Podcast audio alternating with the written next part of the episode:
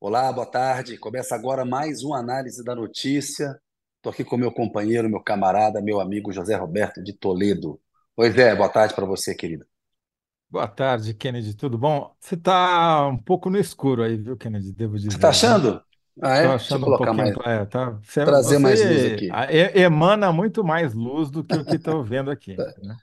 Tá certo. Melhorou Não, porque que melhorou, a melhorou, regulagem, melhorou, estou regulando melhorou. Boa. Ficou bom, agora Tá meio, tá, tá meio nublado em Brasília. Geralmente tem uma luz muito bonita que entra pela janela aqui ao meu lado. Eu compenso com a luz do lado de cá. Mas está meio nubladão aqui hoje. Acho que está É o único lugar que um tem luz bonita em Brasília, na, no estúdio do Kennedy. Não, cara, a luz de Brasília é bonita, cara. A luz de Brasília é bonita. Brasília é bonita. Ô, Zé, Você sabe disso. Céu de Brasília. Tá na música lá do É, do lado de Djavan fora, né? Do lado de dentro é que complica um pouco. Ô, Zé. Zé, Zé tem as, as avaliações Eu adoro Brasília. Brasília, sabe que eu quase É, escrevi um livro, né, sobre Brasília. eu sei. Eu imagino. Toledão, seguinte, cara, o programa hoje, o pessoal continua falando de Lula, Israel, tem reunião do G20 lá no, Rio de Já Janeiro, dissemos de que tudo o que tínhamos a dizer Eu sobre acho isso, né, que Kennedy? já falamos tudo, deixa o pessoal. É que dá audiência, né? Então a galera fica ali e volta de novo na história da GAF, do improviso, enfim, a gente já passou por isso daí. É dia impor- semana importante, né? Amanhã tem a posse do Flávio Dino, tem do Ricardo Capelli também, na Agência Brasileira de Desenvolvimento Industrial, tem um depoimento do Bolsonaro previsto para amanhã, até ficar calado, né? Porque não tem muito o que dizer na, na própria defesa dele, mas é bom que ele use todos os, os direitos que a democracia, o Estado Democrático de Direito garantem, né? Ele tem direito de ficar em silêncio, ele não é obrigado a produzir prova contra ele mesmo. Se bem que quando ele abre a boca, ele produz bastante prova contra ele mesmo.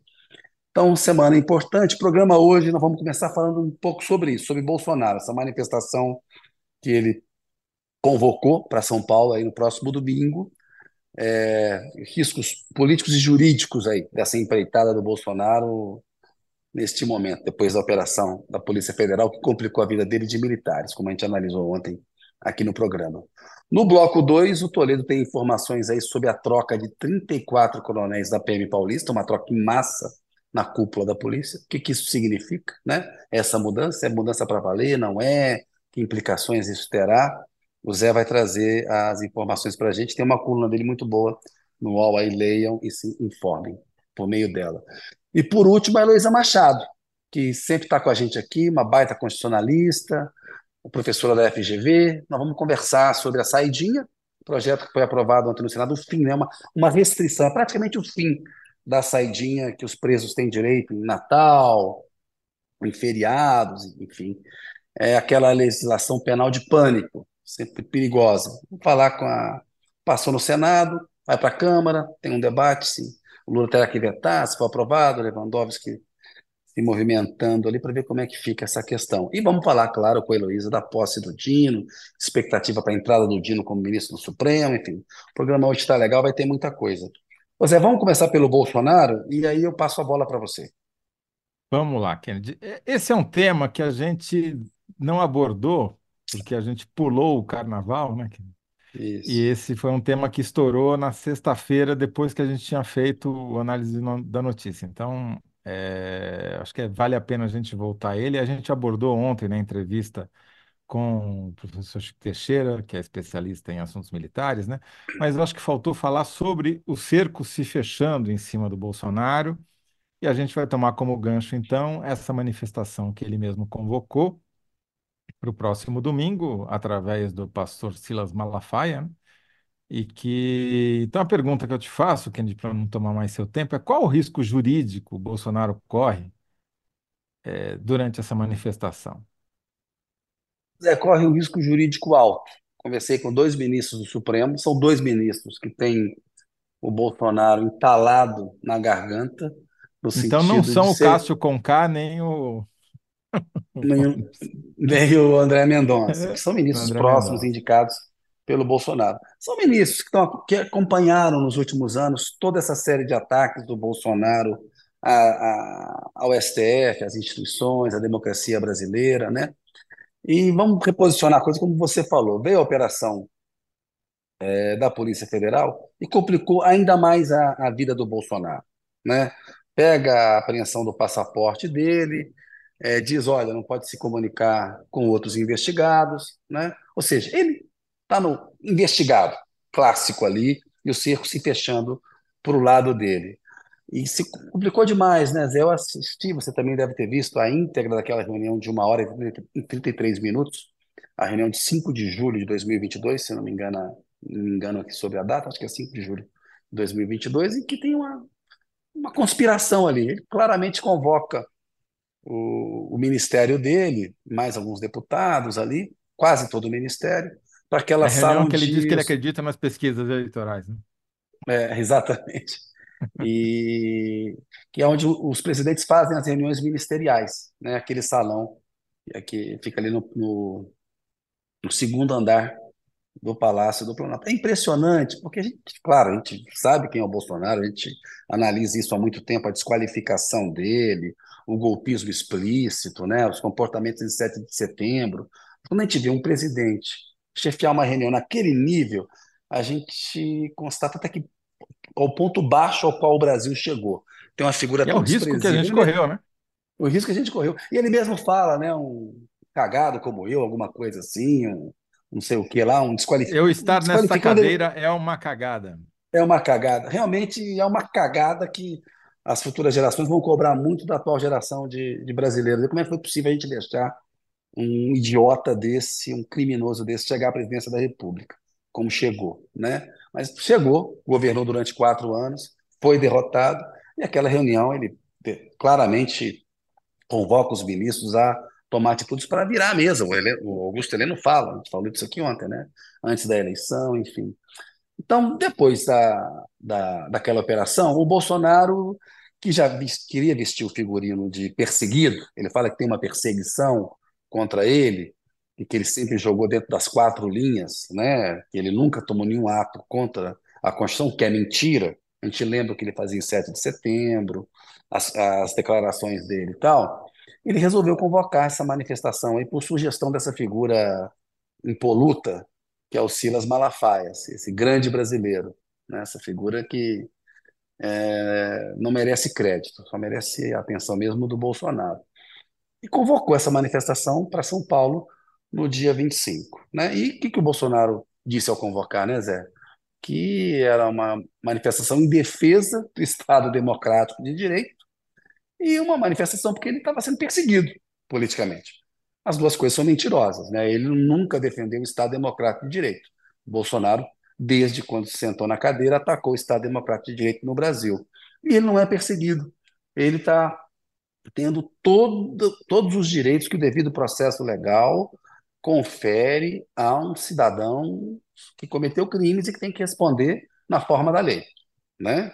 Está lá no âmbito do Supremo, porque houve uma decisão desse inquérito tramitar lá, havia pessoas com é, foro no Supremo Tribunal Federal, o direito de defesa está sendo respeitado, não tem denúncia contra ele ainda, a Polícia Federal ainda não concluiu o inquérito. Né? Então, o rito é importante, o formalismo jurídico é importante no direito. Então, respeitar as formalidades né, do direito de defesa, isso é fundamental para que seja feito o devido processo legal. Isso está sendo tudo respeitado no caso do Bolsonaro.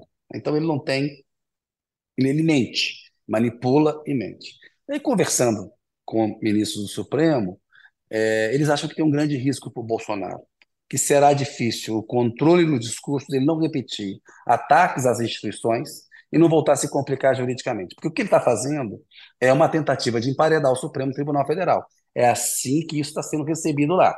É querer colocar um carimbo no Alexandre de Moraes e no plenário do Supremo Tribunal Federal de que não há isenção e imparcialidade para julgá-lo, que é uma mentira. Né? O Bolsonaro está tendo tudo aquilo que ele queria negar aos brasileiros. Tudo que a democracia oferece, o Estado democrático oferece em termos de garantias individuais, ele está recebendo. Né? E isso, isso pode. Mas qual é o risco, desses... efetivamente, Kennedy? Você acha. É, é só para entender. De, é, de prisão, de não. Acelerar eu, o processo? eu perguntei, eu perguntei uhum. assim, de prisão não, mas de levar mais elementos para a denúncia na PGR. Está muito maduro, Zé. A, a, a, denúncia na PGR está dependendo rapidamente da conclusão é, do inquérito da Polícia Federal. E já tem muitos elementos lá. Me disseram também isso. Olha, o Gonê está com uma posição muito madura em relação a esse caso, tá, acompanhou tudo. Né? É uma Procuradoria-Geral da República completamente diferente da do Augusto Aras. Tem que levar isso em conta. Ou seja, no momento em que esse inquérito for concluído, eu não creio Tiraram que vai demorar. as gavetas da Procuradoria? Tiraram, limparam as gavetas. Não, acho que não tem como engavetar.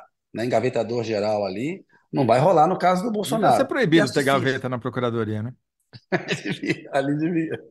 Ali deveria ser proibido. E tem que ver assim, não só ataques que é, políticos e outras personalidades podem fazer. Né?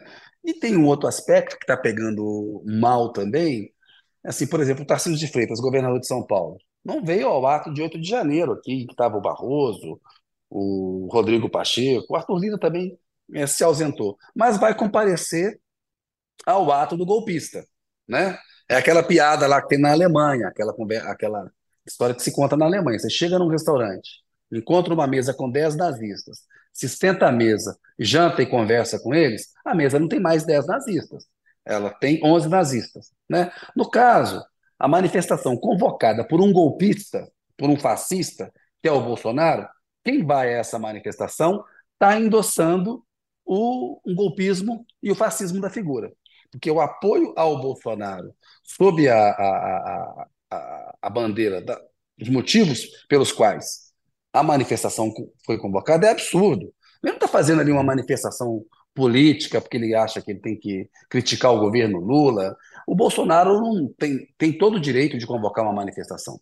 Ele está com uma restrição nos direitos eleitorais dele, direitos políticos. Ele está inelegível até 2026. Se ele quiser fazer uma, manifesta uma manifestação para criticar o governo Lula, é uma coisa. Mas falar que vai defender o Estado Democrático de Direito e que é perseguido político, ele está mentindo e, e, e emparedando o Supremo. Diga, Quer dizer, o que, o que você apurou aí no Supremo é que não vai apressar o processo, ou seja, o formalismo continuará existindo e as etapas previamente estabelecidas vão ser mantidas.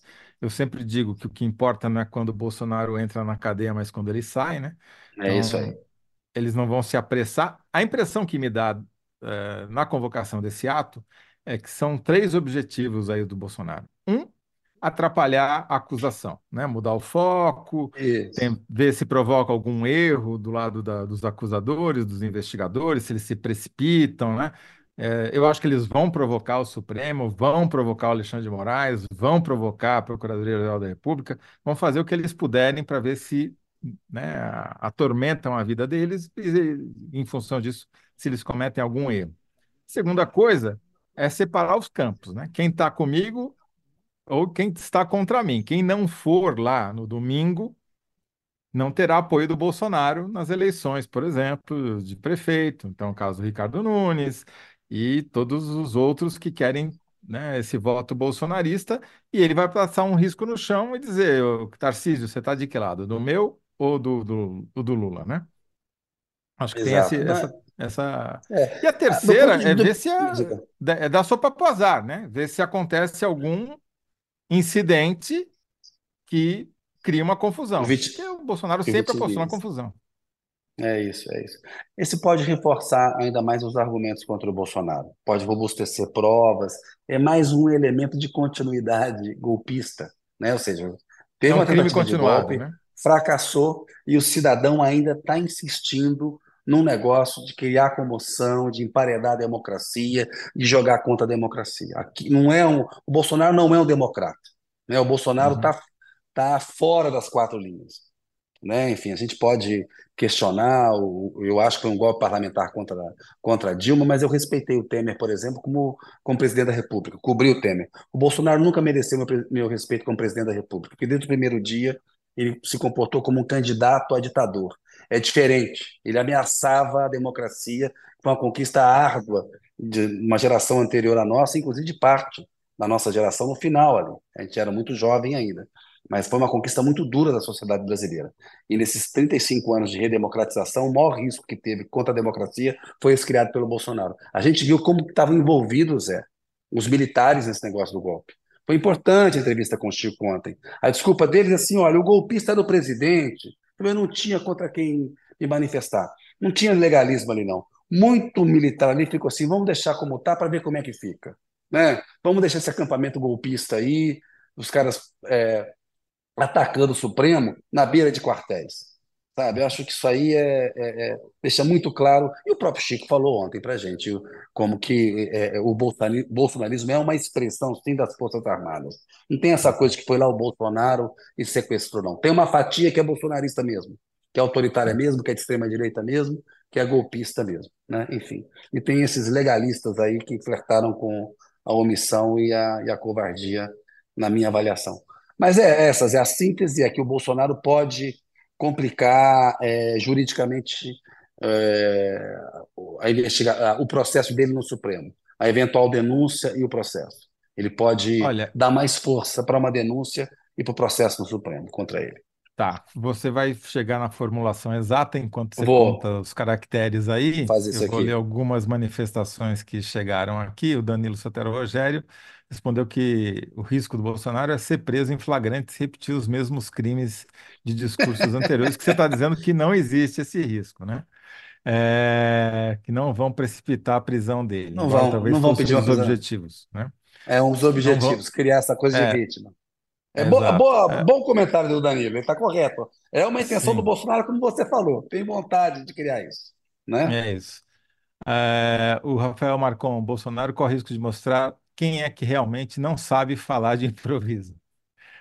É, acho que ele está se referindo aqui ao, ao Lula.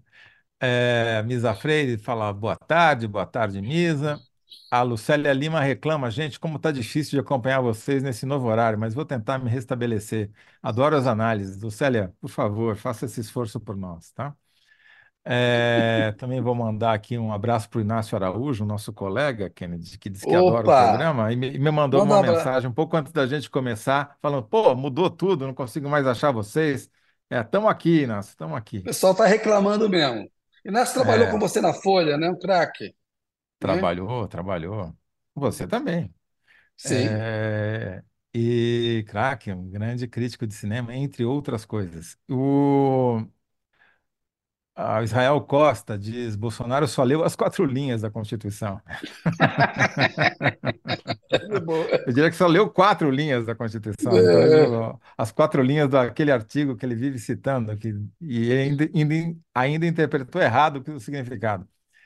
É, bom, então, o nosso a enquete a Marina está fazendo lá, mas eu tenho a impressão que vai ser mais uma vez o clássico.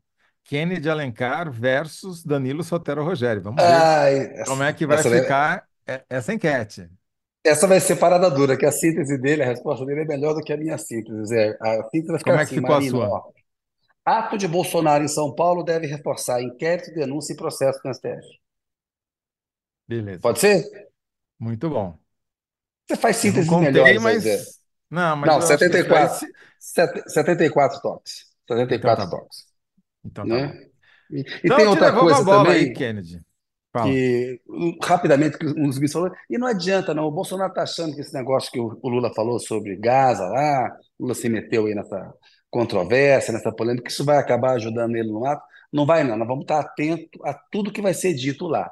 Então, assim, as pessoas vão prestar atenção nos discursos, é bom, né? Ficar atento lá, ler as, pelo menos quatro linhas da Constituição lá, e, enfim. Zé, beleza, vamos mudar de assunto, bloco 2 agora, Pero vai não mútil. É, é verdade. Estamos falando aí da. Enfim. Seguinte, Zé, o Tarcísio de Freitas, governador de São Paulo, trocou 34 coronéis da PM Paulista. Você tem aí a, a Uhum. coluna hoje, né? Por que que o Tarcísio trocou, Zé? A pergunta é por que Tarcísio trocou hoje a maioria dos coronéis da Polícia de São Paulo? De uma vez só, numa tacada só, ele foi lá e, e fez essa mudança toda. Vem novidade por aí, Zé? Tá, tá mudando tudo? Então, Kennedy, na verdade é mudar para continuar como está, porque a grande mudança que o Tarcísio fez na Polícia Militar de São Paulo, ele está fazendo na Polícia Militar de São Paulo, é o aumento da letalidade policial. Durante o governo Dória, por incrível que pareça, a adoção das câmeras corporais na farda dos policiais levou é uma correlação, tá? As duas coisas aconteceram ao mesmo tempo, não necessariamente correlação implica causalidade, mas é uma coincidência que aconteceu em vários países e não só aqui em São Paulo. De qualquer modo, ele implementou essas câmeras que filmam o que o policial está fazendo e a letalidade policial caiu drasticamente por três anos seguidos eh, em São Paulo, à medida que essas câmeras foram sendo colocadas nas fardas de mais policiais. O Tarcísio declarou ainda em campanha ser contra, porque ele queria puxar o saco da ala mais radical da PM, da ala bolsonarista da PM de São Paulo. E nomeou como secretário da Segurança Pública o Guilherme Derrite, que é um ex-capitão da Rota, que abandonou a corporação. Ele, que é a Rota, é a tropa da Polícia Paulista mais famosa pela sua alta letalidade, por matar mais gente, inclusive o Derrite matou gente quando era oficial da Rota. Pois bem, ele deixou a Rota, deixou a corporação para se tornar deputado federal, se elegeu deputado federal e é o autor do projeto que acaba com a saidinha dos, dos detentos. É dele o projeto. Esse projeto que acabou de ser aprovado pelo Senado é do Derrite. É relatado defende... no Senado pelo Flávio Bolsonaro, do PL do Rio de Janeiro, mas a autoria do Derrite quando deputado autoria, federal. Origem, a ideia é, é do Derrite. Quem, quem, né, o pai é ele. E o, ele foi até lá para Brasília na votação. Tá. É, e o Derrite, como secretário de Segurança Pública, conseguiu acabar com essa tendência de diminuição da mortalidade, da letalidade da Polícia Militar em São Paulo e fazer aumentar. O ano passado, Kennedy, já teve um aumento é, muito uh, expressivo, reverteu a curva, né? Vinha caindo ano a ano, ano, ano. Em 2023, é, essa curva foi, foi revertida, e agora, em 2024, está crescendo ainda mais e está acelerando. Você tem uma ideia? Em janeiro de 2024, já, matou, a PM já matou mais gente do que tinha matado em 2023, que foi o primeiro mês do governo Tarcísio do Derrite como secretário. E agora, em fevereiro, o mês nem acabou. Só até o dia 20 já matou 70. 70 pessoas, num mês, em 20 dias. O que já superou fevereiro de 2023 sem o mês ter acabado. Então, a curva é ascendente e está acelerando, quer dizer, está matando cada vez mais. Essa mudança. É uma filosofia de, de segurança pública, né, Sim, né, Zé? É, é no que filosofia. eles acreditam, na é. truculência. É. Né? E, e não é matar questão... bandido como eles vivem é. alardeando. Você pega os relatórios aqui, já reportagem aqui do UOL, do Luiz Ador, no relatório do Fórum é. Brasileiro de Segurança Pública, quantidade de inocente, que, gente que nunca que... foi presa. É, é... Assim, matar bandido tá errado. Também você, é crime. Você matar bandido, você tem que ter justificativa. Não é assim, não. Você não tem licença para matar bandido. Não, é forjado. Eles não estão, né? Forjam é as mortes e é muita gente inocente sendo morta por causa de uma, política de truculência que gera mais insegurança pública. Isso, a gente já viu onde isso vai dar, Zé. A gente Sim. sabe onde que isso dá. Né? Não diminui a, a, morte de policiais, por exemplo. As estatísticas mostram. Não tem você matar, a polícia matar mais não diminui o número de, de policiais que acabam isso. morrendo. Então, uh, por essa e essa mudança na cúpula da PM, o que, que significa isso? Tem 63 postos de comando na PM em São Paulo ele mudou 34, ou seja, 54% das vagas. Trocou o segundo, que é o subcomandante, né? Botou no lugar o cara que era comandante da tropa de choque. O nome já, diz tudo, né? E você lembra daquele coronel Alexander, que em 2021 foi punido pelo Dória, ainda governador, porque foi às redes sociais atacar o Supremo Tribunal Federal e defender Sim. as manifestações do, do. Pois é, esse cara que estava adido, ou seja, estava encostado nessa troca de comando que o, o Tarcísio fez hoje no Diário Oficial, ele foi, de alguma maneira, promovido para. Vai comandar, sabe o quê, Kennedy? A Escola de Formação e Pós-Graduação é, de Oficiais. É. Ou seja, ele é, é justamente um projeto, né? Você vai defender os ideais do bolsonarismo, os ideais antidemocráticos, violentos, etc. Desde o começo, desde a formação da graduação e da pós-graduação dos oficiais da PM de São Paulo. Então é um projeto. O Derrite está consolidando o poder, foi o grande vitorioso com essa mudança da, na cúpula da PM de São Paulo. E é, tem várias implicações que a gente ainda não sabe avaliar porque alguns, todas as, as mudanças foram feitas para o bem do serviço, o que significa que os remanejados não tiveram, não deram palpite algum sobre para onde uhum. estavam sendo mandados. A expectativa é de que muitos desses coronéis da velha guarda, que eventualmente poderiam estar fazer, criando empecilhos para o Derrite implementar a sua política de segurança ou de insegurança, eles vão ser mandados para postos que podem no interior, longe de casa, e de repente, esses caras vão acabar pedindo para passar para a reserva, o que vai liberar mais vagas para a promoção de novos coronéis é, pelo DERIT, né? Ou pela. Ô Zé, tá então é para manter a intensidade da truculência e, ou aumentar? E piorar. Exatamente. Piorar. E está aumentando. Então é para manter essa aceleração da violência é, policial, da, da letalidade policial, é uma força muito grande para o DERIT, que acabou de aprovar esse projeto no Senado, e tem um outro fator, Kennedy. São, essa mudança acontece, como a gente estava falando no primeiro bloco, dias antes dessa manifestação pró-Bolsonaro que vai acontecer na Avenida Paulista. Então, queiramos e torçamos para que nada de errado aconteça durante essa manifestação, né? É, e que a PM se comporte profissionalmente como é o seu dever. E além é, de tudo, questão... tem outras implicações.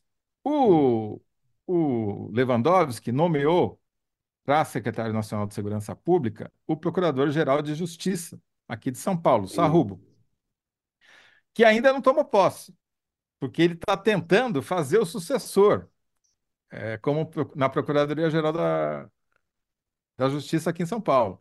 Só que ele está enfrentando quem? O Derrite, que tem um candidato próprio.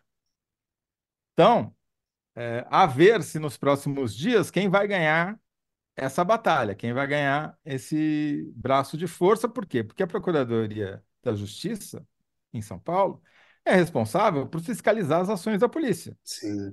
Tem um site da Procuradoria, muito bom, por sinal, é um, um, procurador específico que toma conta, que você acompanha dia a dia quantos quantas pessoas estão sendo mortas pela polícia, pela polícia civil, militar, guardas civis, metropolitanas, enfim. É, essa, esse papel da Procuradoria também vai ser visto. Uh, o substituto do Sarrubo é fundamental, inclusive para essa política que o Derrite está implementando, que está levando ao aumento da letalidade policial em São Paulo. Então, é, é, é, é isso. Pode que, ser estratégico que... para ele, né? Fica sem um, um, eventual contraponto, reforça um viés. Ô, ô, Zé, eu acho muito simbólica essa questão das câmeras aí, que você, claro, você fez a brincadeira sobre coincidência e causalidade, mas todos os especialistas dizem que a instalação da câmera no uniforme do policial, ela diminui a letalidade policial e protege mais o policial. Menos policiais é, é, morrem né? é boa para a uhum. segurança do policial. O Tarcísio foi eleito em São Paulo com o discurso de que ele era um técnico e tal. É um técnico que não segue a técnica, porque o que tá, ele está aplicando na segurança pública contraria tudo o que os especialistas de segurança pública, a gente tem conversado muito aqui no análise a, é, a respeito a respeito disso. Aí, tipo, vira e mexe, a gente vê na imprensa, não, o Tarcísio é de uma direita democrática, olha a foto dele com o Lula, olha o afago entre ele e o Lula aqui, né? O problema do Tarcísio é que ele é o Bolsonaro. Mas quando você vê a filosofia, por exemplo, na área de segurança pública, é o puro suco de bolsonarismo. Então, assim, eu acho. Não, e ele está dando poder para o Derrite, que é um político, é um cara que tem ambições políticas. Essa Isso. medida, esse projeto de lei do fim da saidinha que nós vamos discutir com a Heloísa daqui a pouquinho, é, é obviamente uma medida eleitoral, né? Ele tem fins, ele quer Sim. agradar esse eleitorado, e ele está tentando ocupar um vácuo aí, né? Que pode surgir caso a família Isso. Bolsonaro vá mudar de endereço nos próximos meses, né? Então, é, ele, justamente por essa área da segurança pública. Então, é uma medida é, com implicações muito maiores do que Sim. o endereço do coronel A ou B, entendeu? Isso daqui é o futuro da segurança pública no maior estado do país e com implicações nacionais também. É, a minha síntese, então, Kennedy, é o seguinte: Vai lá. a mudança na cúpula da PM-SP, para ganhar caracteres, é mudar para continuar como está, com policiais matando cada vez mais. Uma mudança aí, gato pardo aí. Uma mudança, Leonardo. Vamos mudar para continuar como está. Olha só, Lucélia Lima. Já vi esse filme na época em que o Bolsonaro trocou o chefe das Forças Armadas. Em outro contexto, mas sim. Quem continuou numa toada golpista ali. Haroldo Werneck.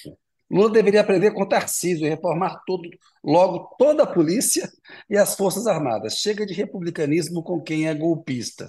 Olha só, o Toledo acabou de explicar. Essa troca do Tarcísio aí é para continuar tudo como como está. A enquete está no ar. Minha resposta é: no bloco 1, ato de Bolsonaro em São Paulo deve reforçar inquérito e denúncia no STF. A do público: Bolsonaro arrisca ser preso em flagrante se repetir crimes de discursos anteriores. Aí votem aí. É, e a, só para ler aqui como é que ficou bonitinha a síntese do Toledo, é troca na cúpula da PM de São Paulo é mudar para continuar como está. Então ela botou troca para não ficar mudança, para a doutora Melhor. Marina deu uma ajeitada ali. Zé, vamos chamar a nossa comentarista aqui também do Análise da Notícia, nossa sócia aqui no programa, está sempre com a gente, a Heloísa Machado. Oi, Heloísa, boa tarde para você. Olá, tudo bem? Vocês me escutam? Estamos escutando Escutamos. bem, tudo Maravilha, é um ótimo. prazer estar aqui com vocês.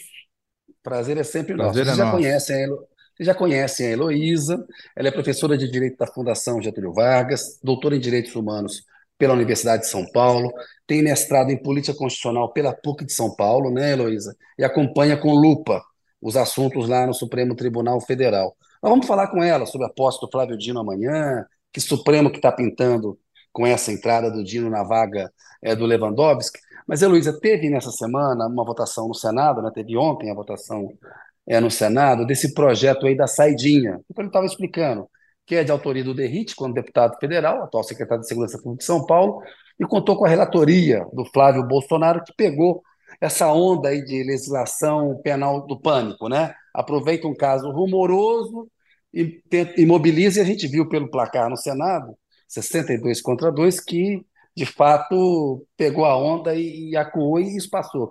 Os especialistas dizem que não é uma medida correta, o Lewandowski agora quer tentar algum tipo de negociação lá no âmbito da Câmara, tem a possibilidade do Lula vetar. Eu queria começar com, com a sua opinião, a sua avaliação, Heloísa, sobre essa proposta que foi aprovada no Senado, segue agora para a Câmara, que praticamente acaba com a saidinha. As restrições são muito, muito duras, né? Como é que você vê essa questão? Olha, é, a gente usa inclusive um nome é, para isso na, na literatura, né, é, da criminologia, do direito penal. A gente chama esse tipo de projeto de lei e, eventualmente, de legislação de populismo penal. A gente não está falando de algo que seja baseado em evidências científicas, a gente não está falando de algo que se conecta estruturalmente com o problema do sistema carcerário, a gente está falando em algo que atende a um medo uh, generalizado, a um anseio é, equivocado é, por mais penas, uh, e que oferece, querendo ou não, uma, uma resposta para uma sociedade que é, é se vê é, fragilizada e acuada, e uma resposta equivocada, que só vai piorar o problema. Por que, que a gente diz que isso vai piorar o problema? Porque todo o nosso sistema penal, processual penal, é, carcerário, está fundado na ideia de ressocialização, de reintegração é, do egresso à sociedade. É por isso que a gente tem remissão é, de pena por trabalho, remissão de pena por estudo, é por isso que a gente prevê uma série de é, benefícios em razão de bom comportamento, e as saídas, elas se inserem nesse contexto de um sistema que funciona para reintegrar as pessoas à sociedade.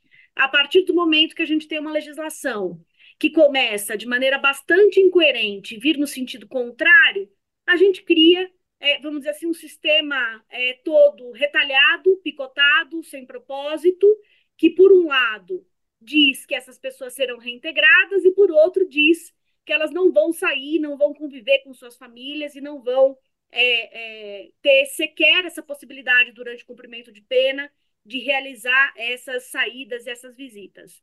Então, assim, é um projeto lamentável, infelizmente não é nada novo, a gente vê isso no Congresso Nacional Brasileiro, a gente tem legislações que caminham no sentido positivo, como aqui é, em 2019 reviu as cautelares, previu uma série de, é, de medidas diferentes da, da prisão preventiva, e a gente tem movimentos, vamos dizer assim, incoerentes por parte de uma ala mais é, autoritária do nosso parlamento, que busca com isso é, se favorecer desse populismo penal e, infelizmente, quem vai pagar o preço somos todos nós, porque um sistema carcerário incoerente, ruim, ele é um problema de toda a sociedade brasileira e não só daqueles que estão presos. Oi, Luiz, até na, a pergunta, Zé, vamos só deixar no ar a pergunta qual ela vai ter que fazer a síntese, que era assim, saidinha sim ou saidinha não. Está claro pelo que ela está falando até agora que saidinha sim, que é importante que tenha, mas se o governo deveria vetar é, o fim desse benefício aos detentos. Se você acha que isso vai ter que acabar ali na mão uhum. é, do Lula, depois tem toda a discussão sobre a manutenção ou derrubada do veto, né? Bom, é, se nós tivéssemos é, uma política é, 100% orientada por evidências, como deve ser, sim, né? o veto seria uma medida é, possível para evitar esse tipo de é, desarranjo das nossas normas é, processuais penais e da execução penal. É, Lula está assessorado por um ministro que conhece muito bem essa legislação, que é o ministro Ricardo Lewandowski, uh, e que, uh, desde uh, da sua função como ministro do Supremo Tribunal Federal, antes de assumir o Ministério da Justiça, já se deparou com uma série de leis incoerentes que endureciam é, a pena e não foram poucas as vezes em que o Supremo Tribunal Federal assinalou essa incoerência e julgou essas leis inconstitucionais. Então, argumento não falta.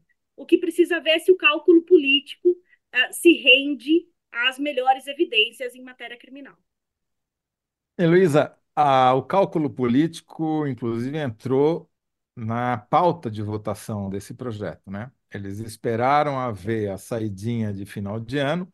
Todo final de ano, 95% dos presos voltam para a cadeia, 5% não voltam e, eventualmente, um ou outro acaba cometendo um crime. Nesse final de ano, infelizmente, um deles matou um policial é, durante uma perseguição e, e isso foi é, o gancho para voltar a se falar em saidinha e, pelo visto, funcionou muito bem esse cálculo político e esse calendário, porque a votação foi expressiva no Senado. Né? É, Porém, também a opinião pública acaba impactada, né? Pelas imagens, pela notícia, etc, etc. Qual que é a, a explica um pouquinho mais detalhadamente para a gente por que que compensa você correr esse risco de liberar bandidos que eventualmente vão cometer crimes e matar gente? Bom, é, a gente nunca vai usar um tipo de cálculo de que vale a pena, né? É, essa não é a lógica que informa o sistema. O que a gente tem é que ter boas regras, boa avaliação individualizada é, das pessoas que estão executando pena e que seriam beneficiárias desse tipo uh, de medida, e, claro, um controle, um acompanhamento. Não é possível prevenir é, o cometimento de crimes nem por quem está executando pena e nem, eventualmente, para quem ainda não foi condenado, né? A gente não consegue é, prever e evitar isso, mas toda a lógica do nosso sistema carcerário é de que essas pessoas vão cumprir a pena e vão ser reintegradas à sociedade. Assim como a gente não consegue controlar alguém que cumpre a sua pena e reincide no crime, a gente também não consegue controlar, eventualmente, alguém que progride de pena ou é, recebe esse benefício da é, saidinha. O que claramente não dá para acontecer é imaginar que você vai segregar essas pessoas para sempre. Tá? Então, Exato. Que é o que está por trás dessa ideia, né? 95% das pessoas que saem retornam para executarem a sua pena e depois buscam, enquanto ingressas de um sistema absolutamente falido, é, um trabalho, e a gente tem uma série de legislações que favorecem a empregabilidade de, de egressos do sistema carcerário, é, serão ah, punidas por essa é, possibilidade que sempre existe, não só entre aqueles que estão cumprindo pena, mas que também nós, né, que estamos em liberdade, de eventualmente um, um cometimento de crime. Então, a gente está falando muito mais da lógica estrutural do sistema do que de um cálculo uh, uh, de casos né, que acontecem, infelizmente acontecem, como esse que aconteceu agora é, no, no final do ano. E a gente já tem uma terceira. Vai lá, Zé, vai você. Não, só queria sublinhar essa resposta da Heloísa, porque ela, ela me pegou no ponto certo, que é o seguinte: a discussão não é é, essa discussão utilitarista. Não, mas o que, que é menos ruim? Não, Uhum. é, o cara acabou de cumprir a pena, ou ele teve uma progressão de pena, ele tem, tá na lei, ele tem o direito, a não ser que Sim, você parta para a política de hit, vão matar todo mundo. Aí, né, não tem mais que saidinha, não tem mais nem preso, né? Mata sumariamente antes de chegar lá, né? É um pouco isso, né? Essa discussão. É tornar bizarro, mais mas é isso. No cruel, fundo é isso. é, e tornar mais cruel um sistema penitenciário, vai aumentar a tensão no sistema penitenciário, né? Já é a terceira risco, né? população carcerária é, do planeta, né? Enfim, é, a gente prende muito, muita gente presa, e, e você vê que muita gente que usa bem o benefício, que tem um direito, como a Heloísa falou, explicou muito bem, né?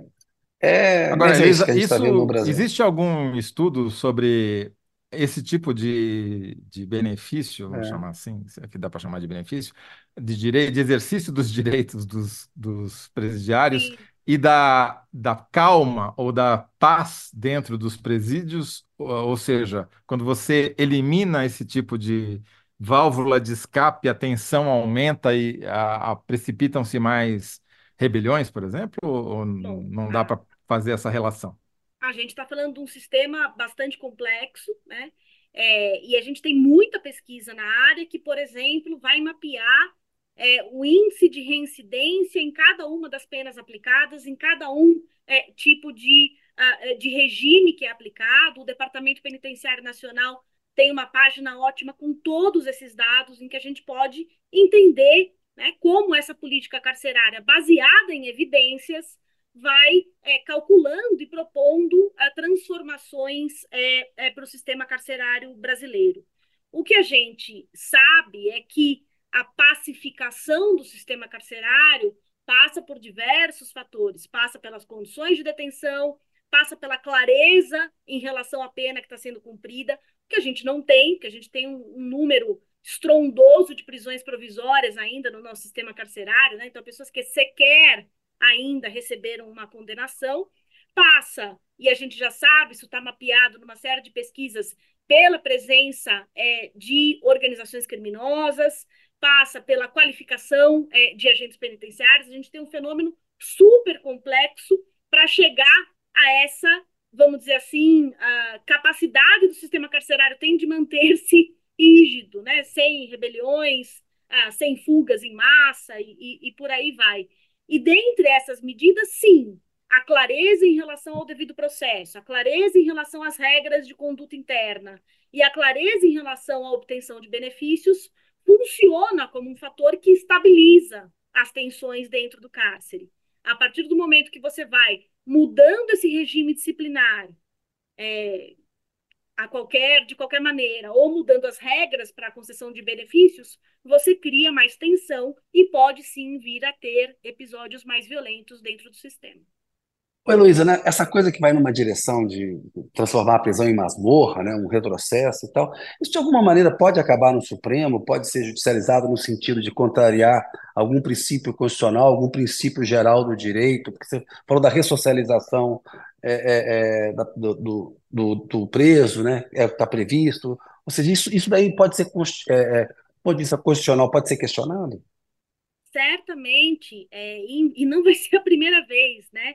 o caso mais emblemático que nós tivemos no Supremo Tribunal Federal é, também foi, vamos dizer assim, decorrente de um rompante de populismo penal, quando o nosso Congresso Nacional aprovou a lei dos crimes hediondos e disse que nenhum condenado por crime hediondo poderia progredir é, é, de, de, regime durante a execução é, de sua pena. E este caso foi ao Supremo Tribunal Federal e o Supremo disse: olha, o sistema é um sistema de ressocialização. Essas pessoas, a, o sistema todo tem por objetivo, né, não só a retribuição é, pelo ato criminoso, mas a sua reintegração. Se eu não atender esse princípio da ressocialização e não permitir a individualização da execução da pena para cada uma dessas pessoas, ou seja, de maneira genérica, dizer ninguém progride, ou agora, no caso da saidinha, de maneira genérica, ninguém sai, eu estou violando essa necessidade de individualização do cumprimento da pena, porque, afinal de contas, as pessoas é, se relacionam com esse momento de maneira distinta e podem ser premiadas ou não premiadas em razão da sua conduta dentro do cárcere. Então, o Supremo dúvida... já julgou isso inconstitucional lá atrás, e assim, é, tudo bem que a configuração do Supremo mudou, é, e acho que talvez a gente já, já vai entrar nesse assunto também, mas o mais provável é que o Supremo se mantenha fiel a essa diretriz que ele já é, estabeleceu, até porque este tribunal julgou o sistema carcerário brasileiro inconstitucional. Olhou e falou: são tantas violações, tão profundas, sistemáticas e persistentes, que o sistema carcerário inteiro do Brasil é inconstitucional. E o que você faz? Qual é a resposta do Congresso Nacional? mais cárcere. Realmente é lamentável. Heloísa, uma pergunta de leigo jurídico. Um, que essa lei seja aprovada e seja sancionada sem veto. Um preso que foi condenado antes dela existir pode alegar direito adquirido para reivindicar a saidinha ou não cabe? É, não seria o caso, porque quando a gente fala de mudanças procedimentais, né, é, elas têm uma aplicação imediata, né? elas não se vinculam, vamos dizer, ali ao momento de aplicação da pena, ela seria imediatamente aplicada a todos esses que estão em regime é, semiaberto. Né? Então, não, não é o caso da gente falar na chave de direito adquirido, porque mudanças de procedimento têm uma aplicação imediata e não seguem o princípio da anterioridade. Agora eu fico imaginando a cúpula do PCC vendo, vendo essa nossa discussão aqui, se é que eles têm acesso à internet, tem telefone. É, e pensando o seguinte: bom, se aprovar essa mudança, vai aumentar a tensão dentro do presídio, vamos nos aproveitar disso, né? O que, que nós vamos exigir em troca para manter a paz interna aqui e evitar rebeliões? Certamente essa discussão já está chegando, já está rolando faz tempo lá. Certamente, é, tudo isso impacta interesses é, diversos, né? é, é um cálculo muito sensível para manter é, esse sistema carcerário que padece de muitas violações é, relativamente pacificado. Isso se dá ao custo uh, de uh, muitas pessoas que são é, levadas ao crime organizado. A gente fala do envolvimento através, inclusive, de ameaças de familiares das pessoas que estão privadas de liberdade. A gente está falando de um cenário muito drástico. E a legislação vem para piorar um pouquinho mais o que já é bem ruim. Heloísa, agora mudando um pouco de assunto, você falou aí, o Lewandowski conhece muito bem essa legislação toda, ele é ministro da Justiça hoje, na vaga dele assume amanhã finalmente o Flávio Dino. Desde o anúncio ele fez ali um périto, passou pelo Senado, está apresentando os projetos lá. Eu queria uma avaliação sua de que impacto que tem na dinâmica ali do plenário, o que, que significa a entrada é, do Dino, o que, que esse plenário perde com a saída do Lewandowski e ganha ou perde com a, com a entrada do Dino, enfim, uma avaliação sobre, sobre essa mudança. Tá. É, a gente está falando do Dino entrando no lugar da Rosa Weber. Né? Ah, desculpa. É, isso, Errei, verdade, é verdade. Ainda bem que você me. Foi o Zani, que você já analisou, é verdade. Eu dormi no ponto é. aqui agora, é verdade. É que, é, não, como o Lewandowski eu... assumiu agora, Justiça, ainda bem que você me lembrou. Ainda entrou no lugar de uma mulher ainda, ainda tem esse, essa implicação que reduziu a representação no tribunal. Bela correção. Foi, foi por isso Boa que eu lambada. fiz questão de, de pontuar isso, né? Porque a gente está falando é, de alguém que é. assume diminuindo aí a representatividade é. das, das mulheres no Supremo Tribunal Federal a gente tem uma, vamos dizer assim, um perfil uh, já conhecido do Dino. Né? A gente fala de alguém que foi deputado, foi senador, foi governador, alguém que alcançou notoriedade na carreira política, e na carreira política com a particularidade de uh, alguém que concorreu a eleições, né, de um candidato bem-sucedido é, em processo eleitoral, que me parece bastante diferente é, de outros ministros que orbitaram a, a, o cenário político como secretários, como ministros de Estado, né, mas sem fazer parte ali a, das campanhas eleitorais, de se colocar como é, um candidato. E Dino chega com, com esse perfil ao Supremo Tribunal Federal. Obviamente, isso vai ter impacto na maneira como ele pensa o mundo, como ele olha as questões constitucionais. E eu não acho que isso seja um problema. Uma corte colegiada é, se permite ter é, visões distintas, perfis é, plurais é, no tribunal, e alguém com essa trajetória não me parece que será um problema.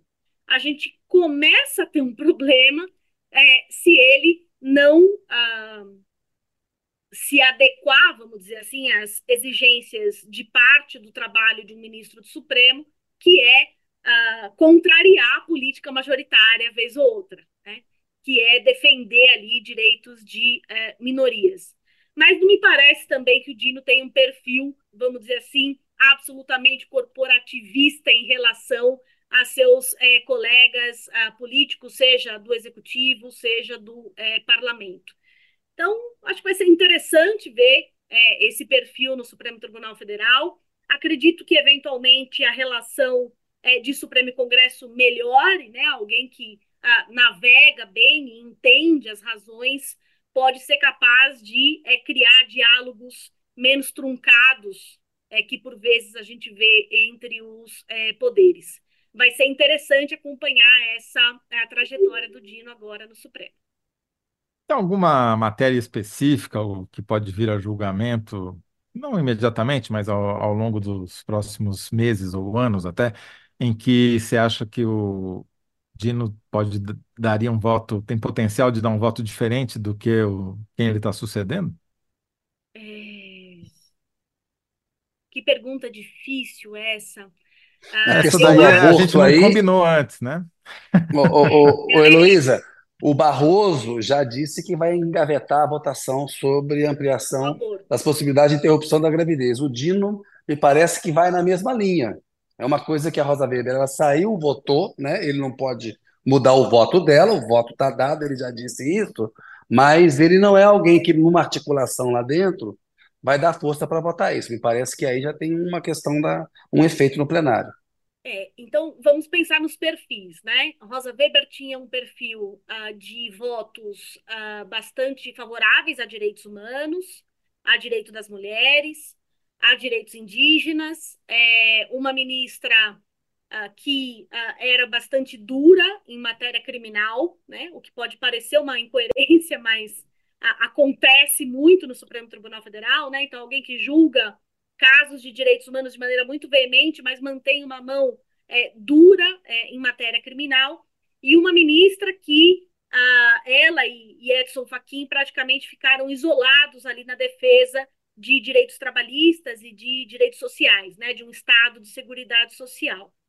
Se a gente olhar para esse perfil mais amplo da Rosa Weber, eu acho que o Dino tende a acompanhá-la no que se refere à sensibilidade para casos de direitos humanos e que talvez tende também a acompanhá-la é, em relação a direitos trabalhistas e sociais, com a exceção do que interessa ou não ao governo, né? Porque acho que daí a gente tem um, um outro elemento para colocar na mesa, que são eventuais é, propostas de um governo que, ainda que seja de esquerda, e que venha do Partido dos Trabalhadores, que podem enfraquecer é, o mundo do trabalho. Isso talvez coloque Dino aí em algum tipo de, é, é, de, de balança, né? Se segue fiel ao governo que o indicou, ou se segue, vamos dizer assim, algo de sua trajetória política já bastante evidente. E talvez a gente tenha uma diferenciação entre Dino e Rosa Weber no que se refere à matéria criminal. Dino me parece ser mais é, é, progressista é, em relação à matéria criminal do que Rosa Weber. Uh, Rosa Weber tinha, uh, querendo ou não, uma, uh, um, uma visão né, é, bastante dura de processos criminais, alguém que também via o sistema político como algo a ser moralizado. E aí eu acho que Dino vai para um outro lugar. Mas a gente só vai saber acompanhando. Às vezes os ministros chegam no Supremo Tribunal Federal e mudam completamente e cria uma nova trajetória a partir é, ah, da, da, posição de tribunal. Isso nunca aconteceu. Isso nunca aconteceu. Né? O cara era super progressista, chegou lá, mudou a chave. Nunca aconteceu, nunca houve essa decepção. Ai, meu pai. Ô, Heloísa, eu vi que você comentou a, a, quando teve a operação da Polícia Federal, é, antes do Carnaval, e você fez é, alguns comentários. Eu, no Bloco 1, falei da, da manifestação que o Bolsonaro convocou é, para este domingo. Eu queria uma avaliação sua sobre é, se, que impacto jurídico isso pode ter na situação dele, se você acha que nenhum. Ele tem o direito de convocar uma manifestação, né? Ele está com uma restrição no direito eleitoral dele, está inelegível, mas ele pode convocar uma manifestação. No entanto, os motivos pelos quais ele convocou é para dizer que ele é a favor do Estado Democrático de Direito, quer defender o Estado Democrático de Direito, portanto, ele vê uma ameaça à nossa democracia e porque ele está sendo perseguido. Bom, é, nós assistimos uh, durante o mandato presidencial de Bolsonaro uma série de manifestações é, que ele convocou, em tese em prol da democracia, mas que eram convocando é, Forças Armadas a, a um golpe, uh, que era atacar é, ministros e ministras do Supremo Tribunal Federal, que era avisar que não ia cumprir decisão judicial, que era insuflar seus seguidores a criar é, todo tipo de desordem. Então, uh, depende do que ele está chamando de manifestação, né?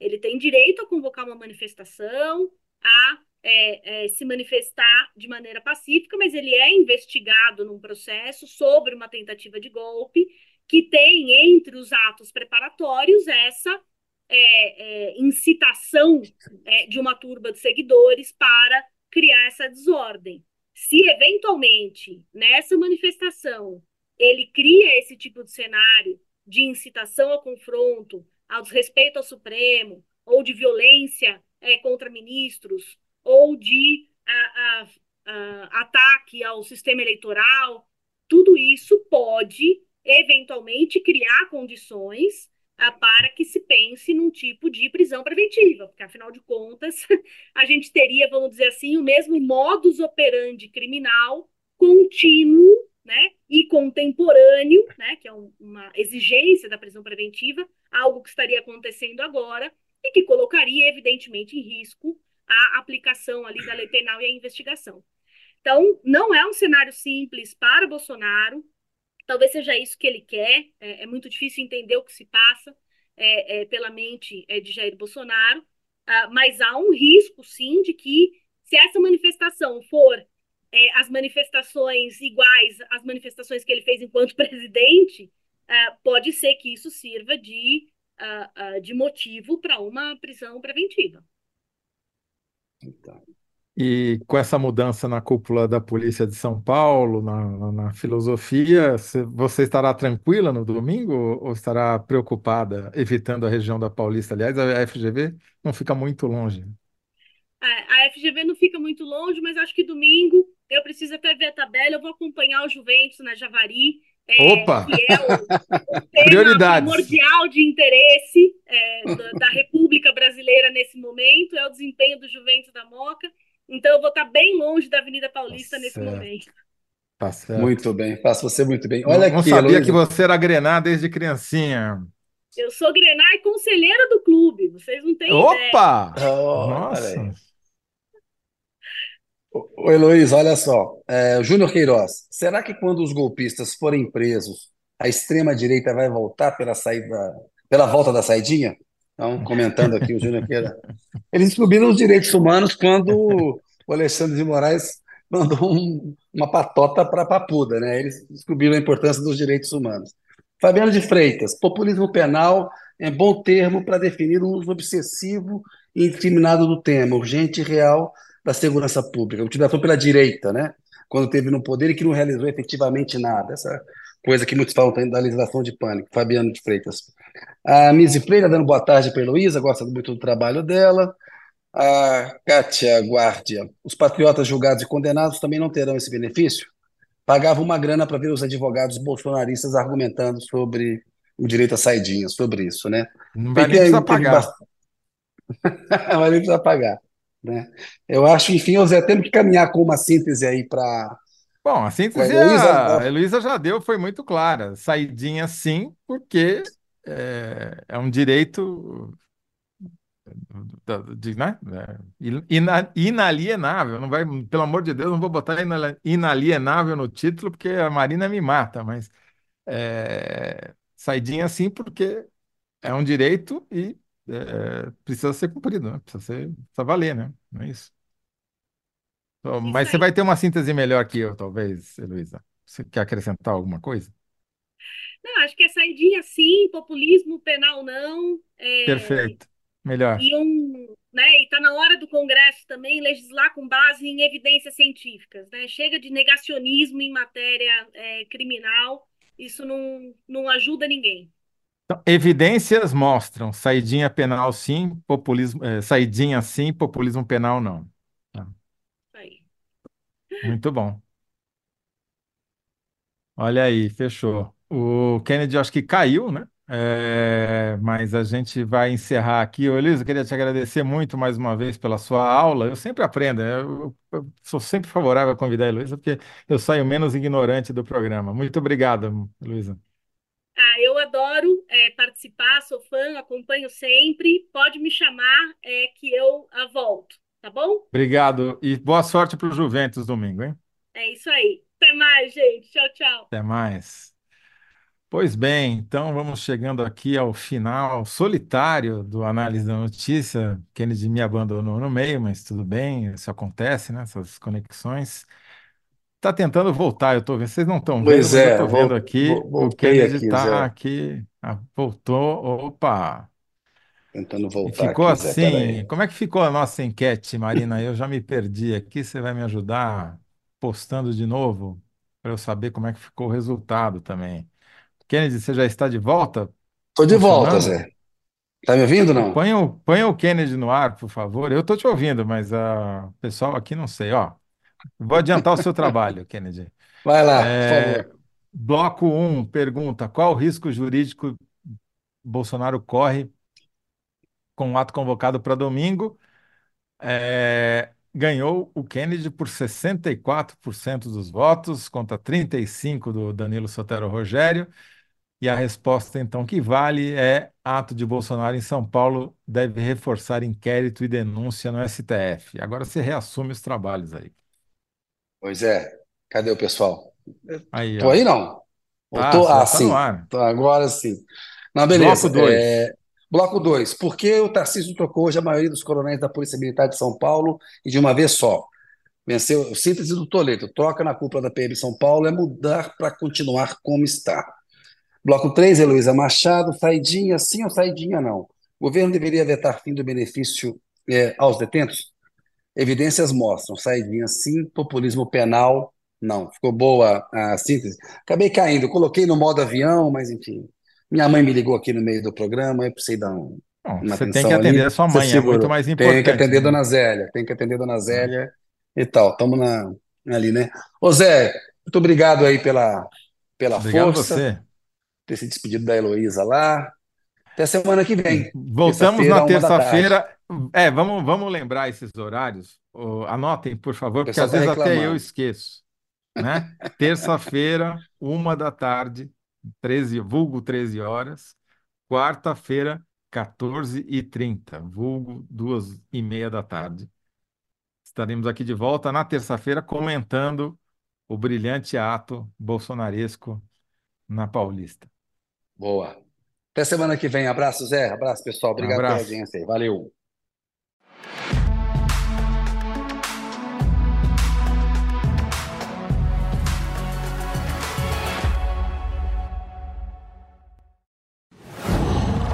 Qual